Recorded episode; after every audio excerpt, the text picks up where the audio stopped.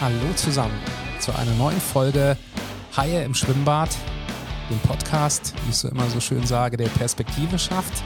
Ich bin Pascal, Pascal Hagin und ähm, ich bin, ich nenne das immer so, ich bin euer Host für die nächsten 45 Minuten. Und wir haben ja immer das Motto, aufstehen, lernen, Krone richten. Ein, ich finde, super geilen ähm, Dreisatz, den ich von dem wunderbaren Adel Spy mir geborgt habe oder besser gesagt vielleicht sogar geklaut habe in seinem Einvernehmen weil es hier darum geht, dass wir mit Menschen und Persönlichkeiten sprechen, die uns inspirieren. Wir lernen von ihnen, wir hören ihre Geschichte und wir können einfach daran teilhaben, wie ihr Leben gelaufen ist, wo es vielleicht mal Abzweigungen gab, die nicht so gut waren, was die Person daraus gemacht hat und was sich heute im Markt komplett ändert, wo wir einfach vielleicht eine komplett neue Einstellung benötigen. In einer der letzten Folgen haben wir stark über die Gen Sets gesprochen, über das Thema Bewerben, und heute haben wir den wunderbaren Karriereguru Tobias Joost hier und ich freue mich, dass er heute bei im Schwimmbad ist. Hallo, lieber Tobias. Hi Pascal, vielen Dank für die Einladung. Sehr, sehr gerne. Weißt du, was ich richtig toll finde?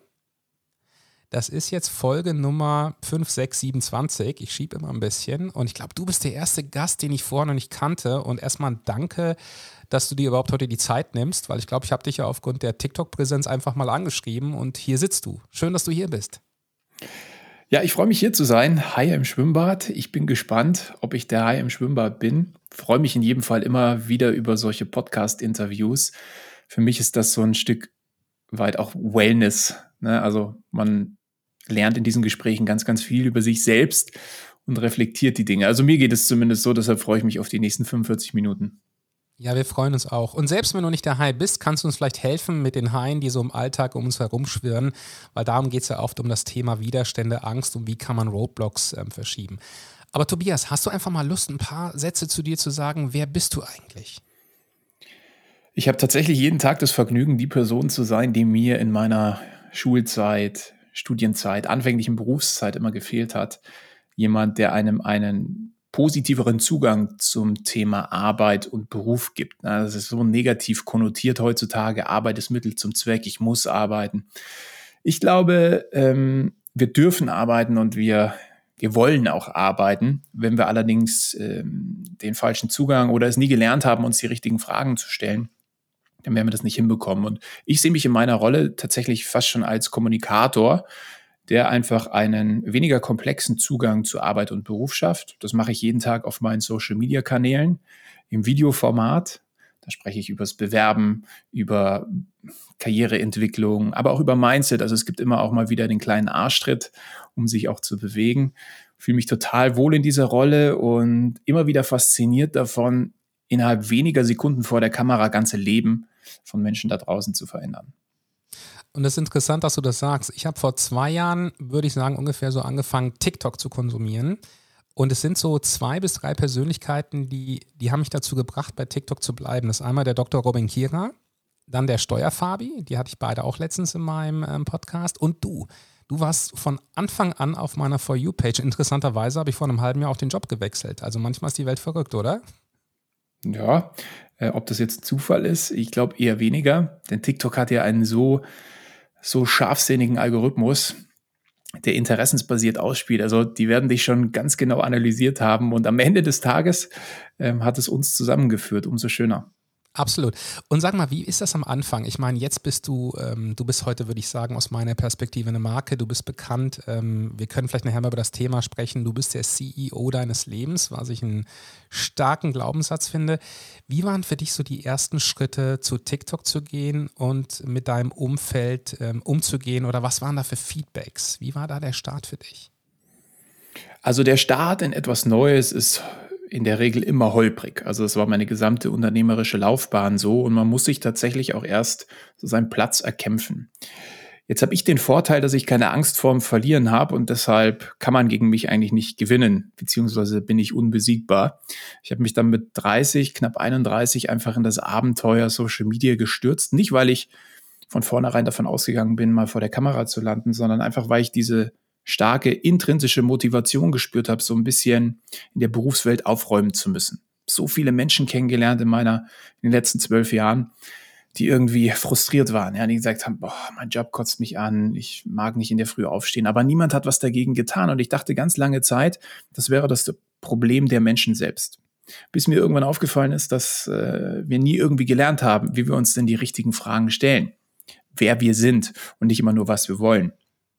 Und das hat mich dann motiviert, vor die Kamera äh, zu, zu steigen. Ich erinnere mich, 2019 im Dezember habe ich mich vor den Weihnachtsbaum gesetzt mit Plätzchen und einer Tasse Tee und auf einer Videobotschaft dann auf LinkedIn veröffentlicht, äh, angekündigt, dass ich im kommenden Jahr durchstarten möchte und all denjenigen, die sich aktuell nicht wohlfühlen in, in ihrem Job, beziehungsweise irgendwie weiter wollen, ähm, ja, so, ein, so eine Anlaufstelle bieten möchte. Und das ist die ersten Monate tatsächlich überhaupt nicht gelaufen. Bin auf YouTube gestartet, einer sehr gesättigten Plattform, wo es jeden Inhalt schon hundertmal gibt. Und wenn du nicht besonders charismatisch bist, dann fällst du in der Regel nicht auf. Ne? Und nach drei Monaten und ich glaube 20 Abonnenten, die ich damals hatte, später hatte mir ein Kollege von TikTok erzählt, und irgendwie ist es mir dann wie die Schuppen von den Augen gefallen, denn gerade die junge Zielgruppe war ja die, die ich ansprechen wollte. Und dann habe ich die App mal ein bisschen konsumiert, dann ist mir sofort ein Herr Anwalt über den For You Feed gelaufen mhm. und plötzlich habe ich ganz typ, klar ja. Mhm. habe ich ganz klar gesehen, Mensch, das ist das Format. Es geht ja auch edukativer Content und nicht nur tanzen und singen. Ja, und am nächsten Tag bis heute habe ich für jeden Tag ein Video aufgenommen. Und ich muss sagen, du bist immer noch sehr häufig auf meiner For You-Page und du warst für mich, genau, Herr Anwalt war auch jemand, äh, der mich motiviert hat, weiterzuschauen und auch so ein bisschen mit dem Vorurteil aufzuräumen, dass TikTok im Endeffekt ein reines Fun-Thema ist. Und ich fand genau das Thema Education so stark. Jetzt bist du ja aus meiner Perspektive, ich bin Jahrgang 74, ein junger Typ. Woher hast du dieses Wissen? Man könnte ja vermuten, wenn das jetzt ein Tobias Jost machen würde, der 50 ist und schon in zehn Unternehmen gearbeitet hat. Woher kommt das? Gute Frage, äh, für die ich mich natürlich am Anfang häufig auch rechtfertigen musste. Ähm, ich bin da immer ganz offen, auch in der Kommunikation an meine Community und an jeden. Also ich bin weder studierter Personaler noch irgendein zertifizierter Coach und ich möchte das bewusst auch gar nicht sein. Ich habe damals zu meiner Uni-Zeit hobbymäßig Bewerbungsgespräche gemacht, so affig wie das klingen mag, aber es war tatsächlich so und da sind ganz viele magische Dinge passiert. Also ich kenne das sehr, sehr gut aus Bewerbersicht. Auf der anderen Seite habe ich in meinen letzten zwei Firmen, Fruji und Hackerbay, über 100 Mitarbeiter gehabt und entsprechend hunderte Bewerbungsgespräche als Arbeitgeber geführt. Und auch hier, ähm, sage ich mal, ein, ich nenne mich immer gern so ein, so ein Seismograph. Ich habe sehr schnell identifiziert, wenn sich Leute nicht wohlgefühlt haben oder wie man deren Potenzial so ein bisschen rauskitzeln kann.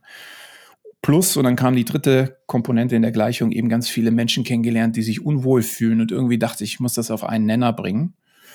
Und ja, bin seit zweieinhalb Jahren eigentlich auch tief in der Recherche. Ich habe mittlerweile ein Redaktionsteam. Es ist ja nicht so, dass wir hier eine Wissenschaft neu erfinden, sondern eigentlich als Alleinstellungsmerkmal eher die, die Kommunikation haben. Wir wissen es eben, diese Inhalte darzustellen wie kein anderer in der Sprache der Jugend, dort, wo sie ist, wo sie sich zu Hause fühlt auf Social Media. Und das ist eigentlich der Kernasset. Es geht gar nicht so sehr darum, dass wir jetzt die absoluten, absoluten Experten in dem Bereich sind.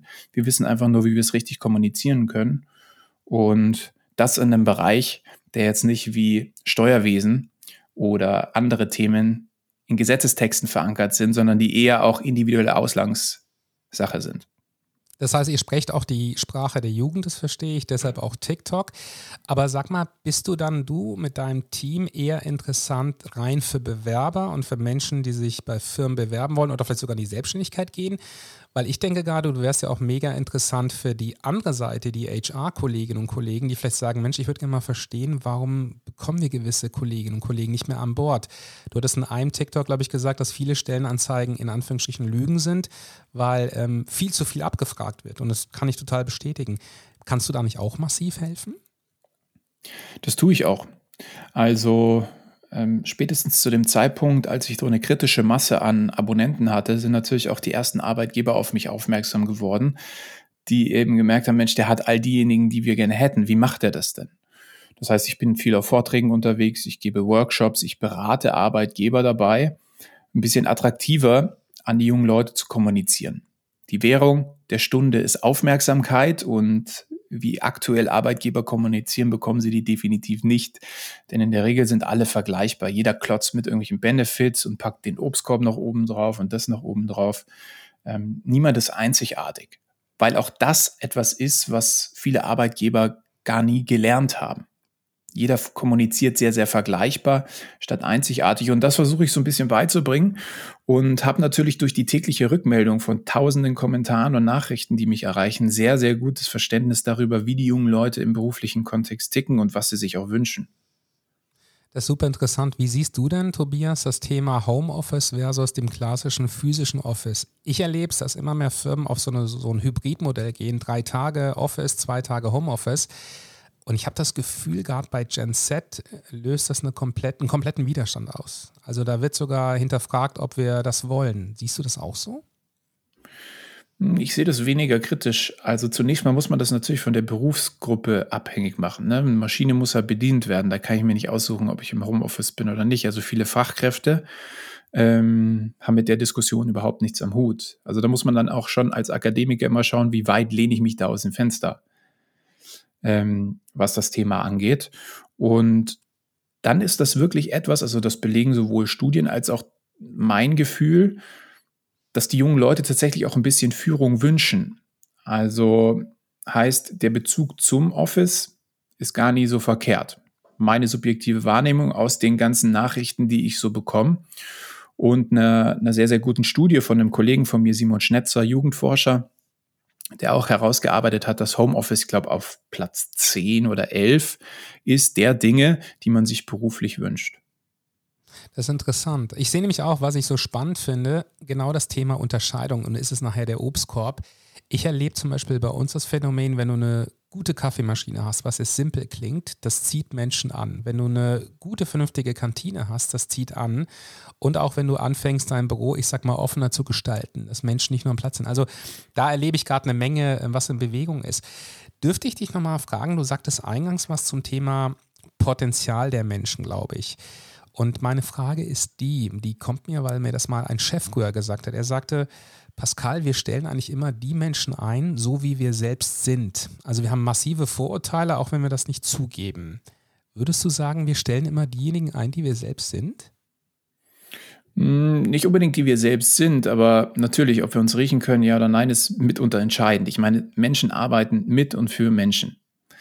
Deshalb finde ich diese ganze Entwicklung hinsichtlich Entpersonifizierung und das Unternehmen äh, muss als, weiß ich nicht, muss muss als solches da irgendwie stehen. Totaler Quatsch. Also wirklich absoluter Quatsch. Das ist wie wenn ich irgendwie auf ein Date gehe oder so und sage, ja, interessiert mich überhaupt nicht, wer die Person ist. Ich meine, Teams funktionieren nur dann, wenn sie vielfältig sind. Das bedeutet also, ein Fußballer oder ein Fußballteam kann nicht nur aus Stürmern bestehen. Es ist so wichtig, dass ich einen Torwart habe aus der Abwehr. Und genauso ist es in den Charaktereigenschaften eines Teams auch. Das heißt, ähm, nur Alpha-Tiere in einem Team macht überhaupt gar keinen Sinn. Ich muss diversifizieren. Das heißt, es muss irgendwo um Menschen und nicht nur um Qualifikationen gehen. Und wenn ich dann immer höre, naja, wir verzichten aufs Anschreiben und so weiter, ja, die mögen aktuell noch nicht so gut sein, aber das ist die einzige Chance, wirklich auch eine einzigartige Geschichte eines Bewerbers zu erzählen. Darauf verzichten zu wollen, ist meiner Meinung nach kontraproduktiv. Überhaupt. Die Stellenanzeige, so anonymisiert wie sie ist, finde ich, gehört komplett überholt. Ich finde, hier müssen Führungskräfte per Video Gesicht zeigen und wirklich einfach mal einen besseren Zugang zu schaffen. Statt einer Stellenanzeige zu sagen, hallo, ich bin der Horst und ähm, das ist meine Abteilung. Der Grund, warum wir in der Früh hier alle gerne in die Arbeit gehen, ist folgender. Das treibt uns an, das haben wir vor und nicht, äh, wir sind Marktführer, sind sehr international aufgestellt und haben 50 Standorte. Bitte fang bei uns an. Und würdest du das, dieses persönliche Video dann, ist das sowas, was du auf LinkedIn den Firmen empfiehlst zu posten oder direkt in der Stellenanzeige, dass wir die eher dem Bereich umsetzt? Naja, also es kann ja auch so, einen, so, einen Soft, so eine softe Veränderung geben. Also unter anderem als Bestandteil in der Stellenanzeige, sowie auch in jedem anderen Medium, wo es irgendwo Sinn macht. Und du sagtest gerade das Thema Diversifikation, also die Unterschiedlichkeit. Das erlebe ich ähm, sehr, sehr stark in meiner aktuellen Firma, auch in der letzten Firma. Und das ist ja das ist, ich sag mal, nicht ein Buzzword geworden, aber eigentlich sagen, ist ja die Kernessenz, ähm, wenn du keine Diversifizität, oh, jetzt habe ich das Wort falsch ausgesprochen, also Diversity schaffst, dann ähm, hast du die falschen Teams und dann erreichst du auch nicht dein Potenzial. Ist das aus deiner Sicht eher bei vielen Firmen immer noch ein Buzzword oder merkst du bei deinen Kundinnen und Kunden, nee, da findet wirklich eine Veränderung statt? Mm. Also es ist häufig noch ein, also es wird als Buzzword missbraucht. Ja, also ich bin auch in vielen Firmen drin, wo das einfach nicht gelebt wird. Aber es heißt einfach, ja, wir müssen jetzt diverse sein und wir müssen jetzt auch äh, mehr Frauen überall reinfinden in jeden Job, egal was es kostet. Was ich auf meinen Kanälen merke, ich bin ja so ein tolles Experimentierumfeld und auch ich mache mal Videos zu, keine Ahnung, wie du als Frau im Job hier und da. Das ist etwas, was unheimlich kritisch von meiner Community gesehen wird. Das heißt, sobald du beispielsweise die Frau in den Fokus rückst in der Kommunikation, bedeutet das ja sofort, dass wir unter, also dass wir, dass wir nicht gleich sind, dass die einen irgendwie ein bisschen mehr tun müssen, sondern ich habe die Erfahrung gemacht, dass man einfach komplett neutral kommuniziert und dann schon sehen wird, welche Interessen geweckt werden. Und auf Biegen und Brechen bestimmte Zielgruppen zu bespielen, nur weil es irgendwie das Management vorgibt, weil man irgendwelche Kennzahlen erreichen muss von irgendwelchen Quoten und das nach unten überhaupt nicht gelebt wird und wahrscheinlich auch nicht ganz oben, ist es eher, eher gefährlich. Ich finde, jede Firma hat eine einzigartige Kultur und die soll sie authentisch kommunizieren und auch leben. Und wenn das eine da Bestandteil hat, dann ist das gut und wenn nicht, dann halt auch nicht. Aber was ich merke, dass sich ganz viele Firmen irgendwie unnatürlich verbiegen und das überhaupt nicht funktioniert. Absolut. Und ich merke das aber selbst in den Vorstellungsgesprächen, die ich führe, wenn ich jetzt zum Beispiel ähm, Praktikantinnen oder Praktikanten suche, dann werde ich genau nach sowas auch gechallenged. Also ich werde gefragt, ähm, was ist zum Beispiel meine Aufgabe, wo kann ich mich beteiligen, wo ist Wertschätzung und ganz groß das Thema Diversity and Inclusion, wie lebt ihr das? Also die fragen mich konkret nach Beispielen was ich super mhm. finde. Ich finde also, das ist so mein Eindruck. Ich hatte vor ein paar Wochen den wunderbaren Julius de Greuter im Call, der hat, war Co-Autor von dem Gen Z-Buch und der sagte auch, Pascal, die Generation heute fragt mehr, fordert mehr, aber du hast eine tolle Gruppe, die du, wenn du sie gewinnst, ähm, in dein Unternehmen holen kannst, was ich stark finde, muss ich sagen. Ja, dem kann ich nur so zustimmen. Ähm, wichtig ist einfach nur, dass wir unsere eigene Positionierung nicht verlieren. Also, ne, also ich sehe das immer so mit, so zwiegespalten. Ja, auf der einen Seite aus Sicht der Arbeitnehmer und aus der anderen Sicht des Arbeitgebers. Ne? Das Geld fällt nicht vom Himmel, ist einfach so. Und wenn wir uns alle in unserer Wohlstandsgesellschaft ausruhen, dann ist es der Anfang vom Ende. Ja, wenn wir sagen, oh ja, ich mache alles nur noch, weil, wenn ich entsprechend motiviert bin. Also ich glaube, ein bisschen Disziplin, deswegen gibt es auf meinen Kanälen auch Arschtritt. Ähm, es darf sich nicht nur beschwert werden, sondern es muss auch wirklich was getan werden. Ähm, auf der anderen Seite sehe ich aber eben auch die, das Ganze aus der Brille der Arbeitnehmer. Und da läuft eben auch ganz, ganz viel nicht richtig. Und deshalb versuche ich Arbeitgeber aufzuschlauen. Also sowohl als auch, glaube ich, muss, müssen wir erstmal beginnen, dieses Delta, das immer weiter auseinanderdrifft zwischen Anforderungen und Bedürfnissen, ein bisschen näher zusammenzubringen. Aber wir müssen uns alle auch ein bisschen am Riemen reißen und uns nicht verlieren in diesen ganzen überpolitisch korrekten Diskussionen. Absolut. Und sag mal, ich hätte noch eine Frage, bevor wir mal auf deine Veröffentlichungen so ein bisschen eingehen, weil wir wollen auch von dir ein bisschen was als Person hören. Das Thema Alter. Bei mir ist so ein Glaubenssatz, ich werde jetzt 48, ab 50 in den großen Konzernen, ähm, entweder bist du gesettelt oder du bist irgendwann raus. Jetzt haben wir das Thema Fachkräftemangel, was ich immer höre. Aber ich habe immer noch das Gefühl, wenn ich mich so links und rechts umgucke, Kolleginnen und Kollegen, die mit 50 Firmen verlassen, fliegen oft raus und kommen nicht mehr rein. Siehst du, dass sich das ändern wird in der Zukunft oder ist das typspezifisch? Na, vor dem Hintergrund des Fachkräftemangels. Ne? Also wir, wir haben einfach zu wenig Leute für zu viele Stellen. Denke ich, sind die Chancen besser denn je. Also die Arbeitsmarktsituation, so wie sie ist, ist auch sicherlich für ältere Kandidaten und Kandidatinnen besser, als sie vielleicht mal war. Ähm, deshalb sehe ich die Entwicklung tatsächlich nicht so. Wobei, das kann ich jetzt natürlich auch nicht so bestätigen, weil meine Zielgruppe einfach ein Stück weit jünger ist. Also ich habe jetzt niemanden, der großartig über 50 ist. Also bei 45 hört dann so ein bisschen meine Zielgruppe auf. Der Sweet Spot ist aber deutlich jünger, also sagen wir mal 20 bis 30. Klar, absolut. Du und sag mal, ähm, jetzt haben wir ja eingangs von dir gesehen, das fand ich unwahrscheinlich äh, motivierend. Du bist der CEO deines eigenen Lebens. Hast du mal Lust, ein bisschen was zu erzählen? Ja, ähnlich zu dem, was ich eben schon gesagt habe. Ähm, man sollte sich, glaube ich, im Leben niemals abhängig machen von anderen Menschen, Projekten, Unternehmen und was auch immer. Ich habe früh gemerkt, dass, äh, dass man das Leben am besten lebt, wenn man es nach seinen eigenen Vorstellungen lebt und seinem eigenen Glauben und seinen Träumen und sich davon nicht abbringen lässt. Also sich moralisch selbst treu zu bleiben und sich auch nicht von Lob in die Höhe heben zu lassen und von Kritik runterziehen zu lassen, sondern einfach wirklich so seinen Stiefel durchzuziehen. Äh, auch immer Messbarkeit zu erzeugen in all dem, was man tut, um das auch entsprechend beurteilen und reflektieren zu können. Also der CEO deines Lebens bedeutet letzten Endes, dass du dich an die Dinge halten solltest, die du kontrollieren kannst und nicht an das, was du nicht kontrollieren kannst. Und dass du auch einen gewissen Plan für dein Leben machst wahrscheinlich, oder? Ja, sicherlich einen Plan, aber vor allem den Prozess zu lieben. Also den Weg dorthin. Ich finde, Ziele ist immer schwer, Ziele zu definieren, denn jeder weiß, was passiert, wenn man Ziele erreicht. What's next? Ja, was ist als nächstes? Man wird ein Stück weit rastlos und getrieben. Man sollte sich natürlich auch nie zu ambitionierte Ziele, die man von jetzt auf gleich erreichen möchte, setzen, denn das mündet häufig so in ganz großem Frustrationspotenzial und Überforderung, sondern tatsächlich etwas zu finden, so ein bisschen die innere Mission, die einen täglich antreibt, aber unerreichbar ist. Bei mir ist es beispielsweise, dass ich wirklich Millionen von Menschen im deutschsprachigen Raum so die Anlaufstelle sein möchte oder, oder die Person, die Marke, die Beruf und Arbeit einfach positiver gestaltet und die den Leuten so ein bisschen die Tools und die Werkzeuge an die Hand gibt, eben der CEO ihres Lebens zu werden. Und das ist un, also nahezu unerreichbar. Also ich habe jetzt da keine klare Grenze, als dass ich sage, Mensch, da ist das dann erreicht, sondern eine Vision bedeutet ja auch immer etwas zu haben, was man in der Form eigentlich auch gar nicht erreichen kann. Aber ich finde das so stark, was du gerade sagst, weil ich bin zum Beispiel, je älter ich werde, glaube ich nicht mehr an das Thema Ziele, weil da bin ich genau bei dir. Was ist, wenn du sie erreicht hast? Dann kommt immer die Frage, waren sie vielleicht gar nicht ähm, tough genug oder waren sie wirklich das, was ein Nordstern ist? Und ich glaube, wenn du deine Werte verfolgst und das, was du sagtest, Mission, dann hast du einen Nordstern. Ich errate zum Beispiel, oder wobei Ratschläge sind auch Schläge, aber ich sage immer, für mich ist es wichtig, einen Nordstern zu haben und ich fand das mega smart, wo du sagtest, und selbst wenn ich es nie erreiche, aber du gehst in diese Richtung, oder?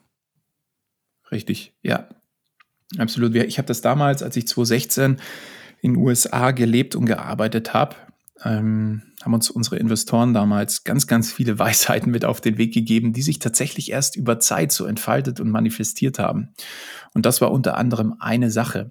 Also dieses visionäre Denken, das uns Deutschen ja häufig ähm, nicht zuteil gehabt, nicht zuteil wurde. Wir haben das irgendwie nie gelernt. Wir haben immer, was willst du werden? Also wir haben schon von Kindesbeinen an irgendwie eingetrichtert bekommen, du musst dir immer einen Zielzustand suchen, der aber unheimlich schwer, wenn nicht sogar überhaupt nicht zu erreichen ist, wenn wir gar nicht wissen, wer wir sind. Also sich selbst zunächst den Glauben und die Träume zu schaffen, die eigene Moral, die eigene Identität, um dann alleine auf Basis dieser Identität motiviert genug zu sein, jeden Tag in den Tag zu starten, ist sicherlich nachhaltiger und sinnvoller, als sich extrinsisch motiviert zu lassen, ähm, antreiben zu lassen über Geld oder über Ziele.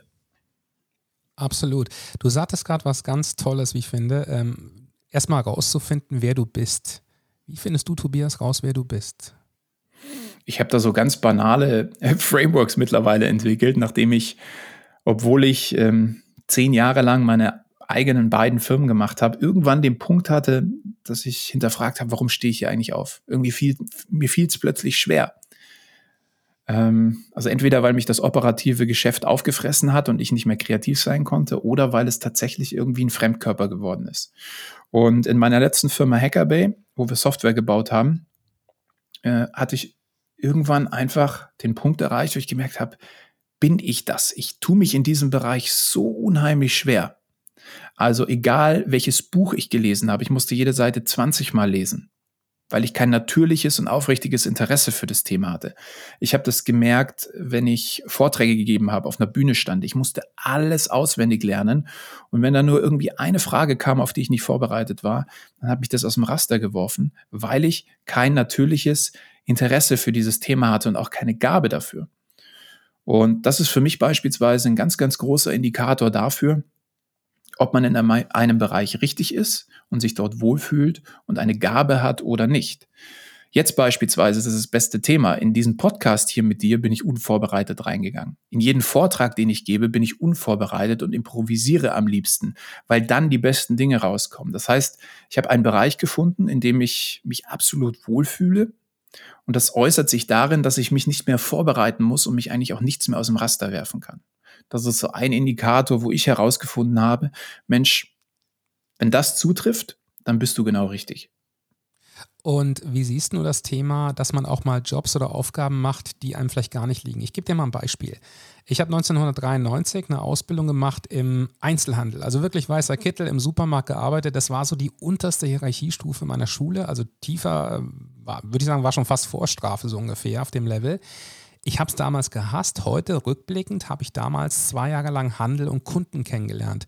Würdest du auch sagen, manchmal ist es gut, Dinge zu machen für eine gewisse Zeit, die einem vielleicht später helfen, auch wenn man sie aktuell nicht mag? Das nennt sich dann Disziplin. Mike Tyson hat mal zu Disziplin gesagt, Disziplin ist es, Dinge zu tun, die man hasst, sie aber so zu tun, als würde man sie lieben. Und ich finde, das ist Schöner auch Spruch, ja. eine ganz wichtige Eigenschaft, denn auch ich hatte ganz viele Situationen in meinem Leben, wo ich einfach nur durchgezogen habe für einen Mittel zum Zweck. Ne? Also während dem Studium habe ich mir das Studium finanziert über gewisse Berufe, die ich ausgeübt habe. Nicht, weil ich jetzt gedacht habe, Mensch, die erfüllen mich, aber die hatten irgendwie diesen Mittel zum Zweck Charakter und das war völlig in Ordnung. Es gibt sogenannte Überbrückungsjobs. Auf dem Weg zum Traumjob, und die Definition können wir vielleicht später auch noch klären, weil die wird immer wieder falsch verstanden. Gerne. Auf dem Weg zum, in Anführungszeichen, Traumjob gibt es sogenannte Überbrückungsjobs. Und die sind gar nicht so verkehrt, weil die einfach nur dafür sorgen, dass du deine Rechnungen zahlst und überhaupt erst die Voraussetzung dafür hast, darüber nachzudenken, wie du dich in Zukunft aufstellst. Die größte Gefahr ist, wenn wir uns von Job zu Job hangeln und stets nach Sinnhaftigkeit streben, ohne uns aber jemals die Zeit genommen zu haben, überhaupt erst die Voraussetzungen dafür zu schaffen.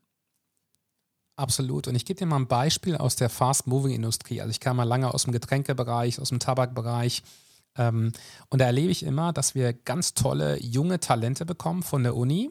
Und die wollen in der Regel entweder ins Marketing, Sales oder in andere Bereiche. Aber sobald sie im Sales sind, gibt es einen hohen Widerstand bei einer hohen Gruppe, mal für ein halbes Jahr, Jahr in den Außendienst zu gehen.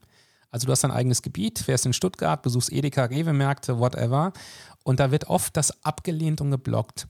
Und ich hatte vor ein paar Wochen den ehemaligen Vertriebschef von Ferrero im Podcast in Ham-Humburg und er sagte auch, wie wichtig das ist, dass die Leute die Basis kennenlernen, weil da wird im Endeffekt das Geld verdient, was dir später die Firma auszahlt. Das ist immer so mein Credo, was ich den Jüngeren mitgebe, wenn sie sagen, naja, ich habe nicht studiert, um jetzt hier irgendwelche ähm, Supermärkte zu besuchen. Und das meinte ich, ähm, als du vorhin gesagt hast, ne, dass die junge Generation eben auch ganz hohe Erwartungen stellt. Ja, aber es gibt auch Anforderungen auf der anderen Seite von Arbeitgebern und das muss sich irgendwie matchen. Am Ende des Tages entscheidet Kommunikation darüber, inwiefern das dann auch resoniert. Bedeutet, ich kann sagen, du musst das jetzt machen, lieber Mitarbeiter, oder ich kann sagen, Mensch, wir haben ja hier alle eine gemeinsame Vision und eine Mission und die Basis da unten, die, die, die setzt sich jeden Tag dafür ein, das so und so und so. Ne? Also, dass ich das mehr über den Purpose, über den Zweck, über das Warum aufziehe und dadurch ein ja, Zugehörigkeitsgefühl erzeuge, als statt einfach nur autoritär zu sagen, du musst das jetzt machen, ohne die Sinnfrage zu beantworten. Und ich glaube, der Sinn ist gerade so wichtig. Du sagtest gerade ähm, das Thema Traumjob, ob wir da nochmal drüber sprechen. Vielleicht hilfst du mir mal, vielleicht habe ich ja auch eine komplett falsche Vorstellung. Willst du mal sagen, was für dich ein Traumjob ist? Also ich bin der festen Überzeugung, dass wir wieder verlernen müssen, das aktuell von der Gesellschaft gezeichnete Traumjobbild ähm, ja, beiseite zu legen. Aktuell ist der Traumjob bei Adidas im Marketing zu arbeiten. Ja, coole Branche, cooles Produkt, coole Mitarbeiterkollegen, gutes Geld, coole Kantine, whatever. Das Problem ist, wenn du darin arbeitest, gibt es nichts mehr zu tun. Das ist ein Nest, das bereits gemacht ist. Ich, ich merke das immer wieder. Ganz, ganz viele Menschen schreiben mir, hey, Tobi, ich bin hier in einem Job, alles passt eigentlich, aber ach, ich will endlich den richtigen Job. Irgendwas fehlt mir. Das sind die Menschen, die sich in die gemachten Nester gesetzt haben. Unternehmen kommt von Unternehmung. Und wir haben verlernt, gemeinsam zu unternehmen. Ich glaube, der Traumjob ist das Nest, das noch gebaut werden muss. Beispiel, Du kannst sagen, du findest die ba Firma Bayer scheiße, weil sie Tierversuche macht. Du kannst aber auch sagen, Mensch, ich beschwere mich nicht, sondern ich bewerbe mich dort und trage zur Veränderung bei. Das ist ähnlich mhm. dem Prinzip der Politik. Ne? Also ein Politiker setzt sich ja da nirgends in ein gemachtes Nest, sondern da wird unternommen. Da werden Dinge hinterfragt, wie sie gerade ist, sind, und man möchte zur Veränderung beitragen. Und ich finde aber auch gleichzeitig, Arbeitgeber müssen Mut zur Lücke haben. Also ihr Hochglanz aufpoliertes Image mal beiseite legen und an der Stelle von Bayer im Zweifel auf einem Plakat nicht zu sagen, hey, ähm, wir sind die Besten und Tollsten, sondern vielleicht mit dieser Kritik, die gerechtfertigt ist, umzugehen. Und dann steht da auf dem Plakat, du findest Tierversuche scheiße. Ja, wir auch. Also bewirb dich und trag mit uns zu, zur gemeinsamen Veränderung bei. Das ist interessant, was du sagst. Ich finde das ähm, sehr pushy, sehr polarisierend, sehr wichtig, so vorzugehen. Ich denke immer an das, was du vorher gesagt hast mit Adidas und Co. Ich durfte vor fünf Jahren mal zu Facebook slash Meta nach ähm, San Francisco in das Headquarter und ich war sprachlos. Also da bin ich durchgelaufen, alles war for free, das war ein mega Campus. Also sowas habe ich in meiner Welt noch nicht gesehen. Und ich sagte danach zu meiner Frau, boah, hier musst du arbeiten. Aber interessanterweise sehen wir halt oft die Marken, die Gebäude, das, was alles dabei ist, was du sagtest. Das war so die Brücke, die mir fehlte, das gemachte Nest. Und wo kannst du noch was verändern?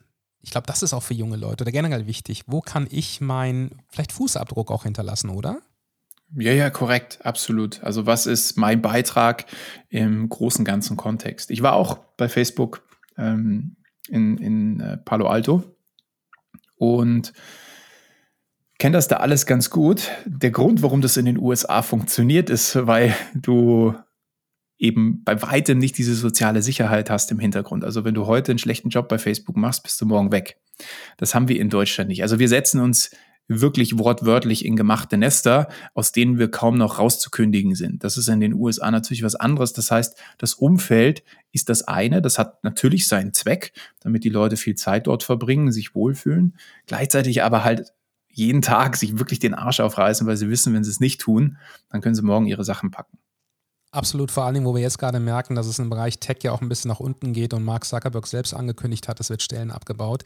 Also das stimmt, man darf sich, glaube ich, man darf diese beiden, die Firmen, das darf man auch nie vergessen, das ist so mein Credo. Zum Beispiel, ich liebe, ich habe jetzt aktuell meinen Traumjob, kann ich dir ganz offen sagen.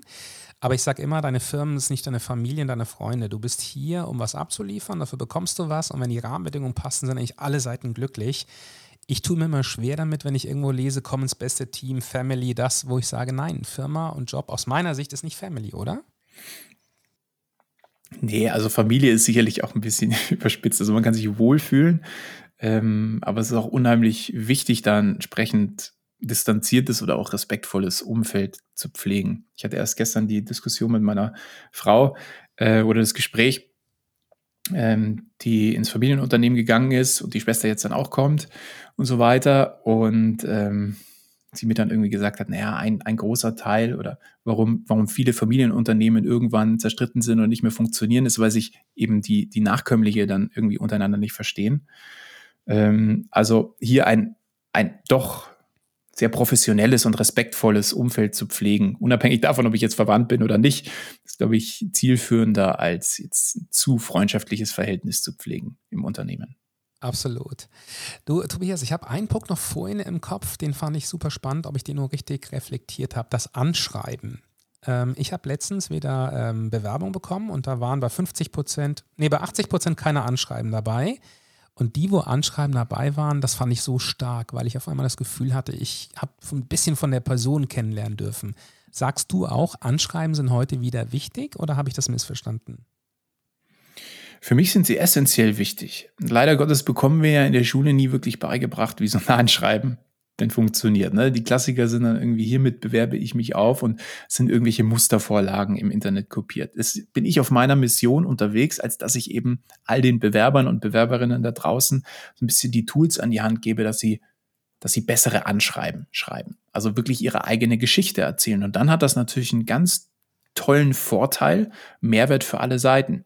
Der Kandidat ähm, sieht das Anschreiben nicht mehr nur als Textbausteine, die er aneinander reiht, sondern wirklich als einmalige Chance, auch mal das Karrierefundament zu legen, sich mit den Fragen auseinanderzusetzen, die wehtun, die Warum-Fragen, die man nicht einfach mal so beantworten kann. Also nicht, bin ich gute Mathe? Ja, ich habe eine Eins, passt, sondern Was hat dich geprägt in deinem Leben? Wo möchtest du hin? Welchen Fußabdruck möchtest du in dieser Welt hinterlassen? All das, was wir ja heute schon besprochen haben. Das zu beantworten ist schwer, aber unheimlich wichtig. Und für den Arbeitgeber auf der anderen Seite natürlich total klasse, weil man die Einzigartigkeit aus der Bewerbung herausliest, ein besseres Beurteilungsvermögen bekommt. Und ich mich auch immer wieder freue, wenn Anschreiben wirklich auch gut gelungen sind. Absolut. Also es war für mich wieder mal so ein Aha-Effekt und es sind auch oft dann die Kandidatinnen und Kandidaten, die wir dann wirklich präferieren und auch sagen, Mensch, wir würden gerne mit euch zusammenarbeiten. Tobias, das waren schon mal spannende, äh, ganz viele Insights. Wir finden ja alles, also wenn man sich ein bisschen mit dir beschäftigen möchte und deine Services, geht man auf karriereguru.de, vermute ich. Ich glaube, das war die Seite, oder? der-karriereguru.de, genau. Genau, das machen wir natürlich richtig in den Shownotes auf jeden Fall. Was ich da toll fand, ähm, die Seite ist stark ähm, in der Übersicht. Ich finde auch, dass du überaus faire Angebote machst. Also ich kann jedem nur empfehlen, sich das wirklich anzuschauen, ob es das Thema ist, Bewerbung, Smart oder generell der Prozess. Ähm, ich glaube, da steht echt ein starkes Team an der Seite und das merkt man bei dir schon in der halben Stunde hier, was du alles den, den Menschen mitgeben kannst. Also vielen Dank schon mal für das, was ich jetzt auch von dir lernen durfte. Wir haben ja bei Haie im Schwimmbad auch immer so ein bisschen das Thema, ähm, Haie ist das Thema Angst, vielleicht Dinge, die mal im Leben nicht so gut gelaufen sind, aber wie man damit umgegangen ist oder ist. Hast du mal etwas aus deinem Leben, das kann beruflich sein, aber auch privat sein, wo du sagst, das war nicht gut, das war ein Schicksal, das hat mich runtergezogen, aber ich habe danach das und das gemacht. Gibt es da was, was du mit uns teilen kannst und möchtest? Du am laufenden Band. Also meine letzten 15 Jahre Berufslaufbahn sind geprägt von Tälern. Aber das ist doch das, was das Leben so lebenswert macht. Also das Leben besteht aus Kontrasten. Die Höhen sind nur so hoch, wie die Tiefen tief sind. Ich habe dann Fernweh, wenn ich nur zu Hause bin und ich habe dann Heimweh, wenn ich nur unterwegs bin. Deshalb sehne ich mich tatsächlich immer nach Fehlern und ja, Situationen, wo ich mich außerhalb meiner Komfortzone bewege, weil ich weiß, dass dann irgendwas passiert. Wachstum. Also ich habe mittlerweile so häufig Fehler gemacht und mich so häufig auch mit meinen Ängsten auseinandergesetzt, als dass ich mich mittlerweile bewusst in diese Situationen begebe. Kleines Beispiel, seit gut zwei Jahren lebe ich nach dem Prinzip, einmal am Tag meinen inneren Schweinehund zu überwinden. Das heißt, etwas zu tun, was mir auf natürliche Art und Weise jetzt nicht unbedingt ähm, zusagen würde. Heißt, ich begrüße irgendjemanden random auf der Straße oder lächel jemanden an oder so. Das können so banale Sachen sein, die mir dann aber helfen, auch beruflich in gewissen Situationen, wo ich so ein bisschen Muffensausen bekomme, zu sagen, Mensch, zieh durch. Gleichzeitig auch das Gedankenexperiment zu machen, immer dann, wenn ich irgendwie nervös bin oder nicht weiß, wofür ich mich entscheiden soll, an die Downside zu denken und die einmal zu skizzieren. Also im Worst Case ziehe ich wieder zu meinen Eltern ins Kinderzimmer und habe immer noch ein Dach über dem Kopf kann dann wieder daran arbeiten, an den Voraussetzungen für das, was später irgendwann mal kommt, bevor ich mich jetzt in irgendein, bevor ich meine Ängste siegen lasse, beziehungsweise mir irgendwie ein Korsett anlege, ein Leben anlege, in dem ich kaum noch der Kapitän meines eigenen Schiffs sein kann, ja, indem ich irgendwie über meinen Verhältnissen lebe, was ja ganz viele Menschen tun, dann aber häufig nicht mehr aus ihren beruflichen Unzufriedenheiten rausmanövrieren können. Das heißt, ich bin ein ein Freiheitsliebhabender. Ich habe gerne Unabhängigkeit und Freiheit und bin eben immer irgendwo auch gerne der CEO meines Lebens. Das ist ja auch mein Credo aller meiner Produkte. zieht sich immer durch, Kapitän, CEO deines Lebens, total nachvollziehbar. Das Thema gerade, was du meintest, über den Verhältnissen leben, jetzt sehen wir gerade, Inflation geht durch die Decke, ob die jetzt bei 8,9 oder 10 Prozent ist. Also die Menschen merken, alles wird teurer. Ich merke immer wieder, auch in sogenannten ähm, Townhalls und so weiter, aber auch bei anderen Firmen, dass oft gefragt wird, ja, liebe Firma, könnt ihr das nicht ausgleichen? Wo ich mir immer denke, das ist nicht die Aufgabe der Firma, das ist wahrscheinlich die Aufgabe auch von einem selber. Glaubst du, dass nicht die Unzufriedenheit auch steigen wird, wenn die Leute, die jetzt schon über ihre Verhältnisse leben, die werden ja erstmal ihr blaues Wunder erleben im nächsten Jahr? Das kann gut sein. Das kann sehr, sehr gut sein. Jetzt ähm, bin ich jetzt nicht so der Volkswirt ja, das war unter anderem eins der Fächer, die mich nie so interessiert haben. Nichtsdestotrotz finde ich es auch schwierig, das auf den Arbeitgeber abzulegen, denn der hat genauso damit zu kämpfen. Also zu sagen, naja, inflationsbedingt reicht mir mein Gehalt nicht mehr aus. Lieber Arbeitgeber, du musst dafür aufkommen, ist natürlich Quatsch. Weil das ist kurzfristig gedacht. Ja, der kann dir jetzt die Gehaltserhöhung geben. wird dann aber im Zweifel in einem Jahr auf die Schnauze fallen, weil er allen die Gehaltserhöhung gegeben hat, geht dann insolvent und du hast deinen Job verloren. Ne? Also ich glaube, es ist eher die Aufgabe des Staates, hier irgendwie einzuschreiten und ähm, das ganze Problem am Schopf zu packen. Du, bevor wir, es ist Wahnsinn, die Zeitläufe sind fast 40 Minuten. Ich habe immer eine Abschlussfrage, ähm, aber ich würde gerne vorher nochmal von dir so ein bisschen das Thema ähm, beruflicher Wechsel verstehen von dir. Wie würdest du heute jemanden sagen, der heute relativ lang in einem Job ist, der eine Aufgabe lange gemacht hat, der voll in der Komfortzone ist, dass der nochmal sich motiviert zu wechseln? Was sind Treiber für ihn, wenn er eigentlich zufrieden ist, zu sagen, nee, ich gehe nochmal ins Risiko, ich gehe auf was Neues? Was würdest du dem mitgeben? Hm. Also ich habe so eine Veränderungsgleichung aufgestellt, die ähm, auf einer Seite ähm, genug Frustrationspotenzial voraussetzt. Das haben ganz, ganz viele Menschen. Der zweite Part der Gleichung, den haben relativ wenige, ist die Upside oder die Alternative, die nicht zugeflogen kommt, sondern der ich arbeiten muss, aktiv arbeiten muss. Erst dann passiert Veränderung. Das heißt, ich würde jemandem raten, der, weiß nicht, mit 45 irgendwie im Job betriebsblind drinsteckt, gar nicht weiß, was er machen soll, sich zunächst mal Wissen anzueignen. Wissen in einem neuen Bereich. Wissen ist immer der Grundstein für alles. Wer nichts weiß, mit dem möchte sich auch niemand umgeben. Denn ähm, die logische Konsequenz von Wissen ist Netzwerk. Sich dann auf Basis dieses Expertenstatuses in dem neuen Bereich, wo man sich aufschlaut, tatsächlich dann auch mit Leuten zu umgeben, sich Wissen aufzubauen, ein Netzwerk aufzubauen und dadurch ergeben sich dann in der Regel von ganz alleine Chancen und Möglichkeiten. Ich habe das am eigenen Beispiel damals gemerkt, als ich meinen allerersten Job nach der Uni hatte und irgendwie relativ schnell an die Grenzen gestoßen bin. Ich war gelangweilt und dachte mir, was soll denn der ganze Quatsch hier eigentlich? So dass ich begonnen habe, irgendwie zwei Stunden früher aufzustehen, dann am Abend dann nicht irgendwie Film zu schauen, sondern nochmal zwei Stunden an Dingen zu arbeiten, die mich interessiert haben. Das war zum Teil chinesische Kunstgeschichte, das war Programmieren, das war irgendwie Physik und Universum. Und irgendwann ähm, haben sich da irgendwie die, die Synapsen halt so verbunden, als dass ich gemerkt habe, wow, ich tanke dafür im Berufsalltag plötzlich Energie, die ich zuvor nie hatte. Ich ähm, kriege irgendwie Zusammenhänge hin, die ich zuvor nicht hinbekommen habe. Und dann haben sich so Themenbereiche herauskristallisiert, wo ich mich dann deutlich mehr für begeistern konnte als das, was ich beruflich gemacht habe. Dann bin ich auf Veranstaltungen gegangen in dem Bereich, habe Leute kennengelernt und so hat sich dann bei mir zum Beispiel die Selbstständigkeit losgestartet. Also Wissen und Netzwerk sind äh, so die Bausteine, an denen ich immer arbeiten kann und in so einer Situation sicherlich sinnvoll sind. Und ich glaube, was du auch eindrucksvoll gezeigt hast, einfach mal den ersten Schritt machen. Dann machst du das, dann liest du das, dann kommt irgendwann eine gewisse vielleicht Begeisterung, dann gehst du wohin. Ich glaube, es fängt viel an, dass wir einfach lernen, den ersten Schritt wieder zu machen. Und nicht zu viel ähm, über Gedanken zu machen, klappt das, klappt das nicht. Mhm. Vielen Dank, das, ähm, das war stark. Die letzte Frage, ähm, lieber Tobias, ähm, ich habe sie schon mal gespoilert, die stelle ich immer und die ist einfach wichtig für uns, um so ein bisschen zu verstehen, wie gehst du mit Komfortzonen um, was du gerade schon so gesagt hast. Wann war das letzte Mal, dass du was zum ersten Mal gemacht hast? Äh, gute Frage. Ich habe ähm, vor kurzem, besser gesagt, vor zwei Tagen, ähm, mich dazu entschieden, einen Hund zu holen. Und ich hatte nie ein Haustier. Also ich hatte nie, nie ein Haustier, stimmt nicht. Ich hatte nie einen Hund. Und wollte schon immer einen haben habe das ganz lange irgendwie und immer Ausreden gefunden an mich selbst. Oh, das passt gerade nicht rein hier und da. Und es passt wahrscheinlich auch jetzt nicht rein. Aber ich will unbedingt, ich würde es bereuen, wenn ich mir keinen Hund holen würde. Da würde ich irgendwann mal zurückblicken und mir denken, ach, hättest du nur. Und das ist letzten Endes irgendwie gerade mein Antrieb. Ähm, ich, ich will unbedingt einen Hund als Haustier, schon immer.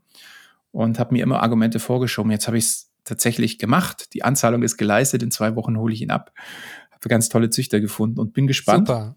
wie ich mit dieser Situation umgehen werde. Wird ganz, ganz, neu, ganz, ganz neues Leben sein. Stark. Und ich gehe davon aus, dass das Go von deiner Frau vorher eingeholt. Da ja, ja, natürlich. Da, da gehe ich mal von aus. Und ähm, machst du dann auch so einen Kurs, also so ein, so ein Training ähm, mit dem Hund oder ähm, nimmst du ihn einfach erstmal und dann guck dir, wie es wird?